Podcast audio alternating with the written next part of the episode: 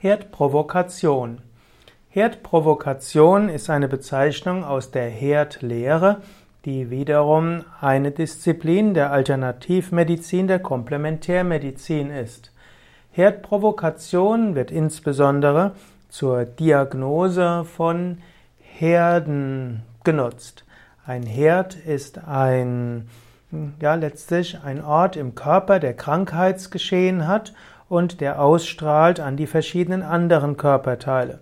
Oft ist ein Herd eine Region, die selbst keine Probleme verursacht, aber andere Probleme im Körper werden durch den Herd äh, praktisch erzeugt.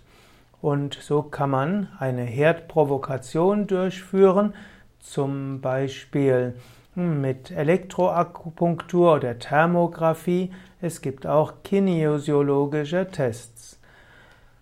Ein, so kann man einen Herd diagnostizieren und man kann einen Herd provozieren durch sogenannte Spengler-Sahnen, die eben von dem Spengler-Sahn D besonders genutzt werden. Man gibt dem Patienten ein paar Tropfen von Spengler-Sahn D in die linke bzw. rechte Ellbogen, Ellbeuge ein und dann wird man nach einer Weile, vielleicht am Abend, eine Schmerzreaktion am Herd spüren.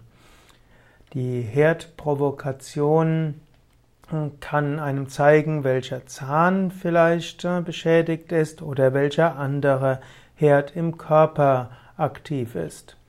So gibt es also eine Herdprovokation, um einen bisherigen hm, um einen Herd überhaupt zu erkennen, insbesondere als schmerzhaft zu spüren.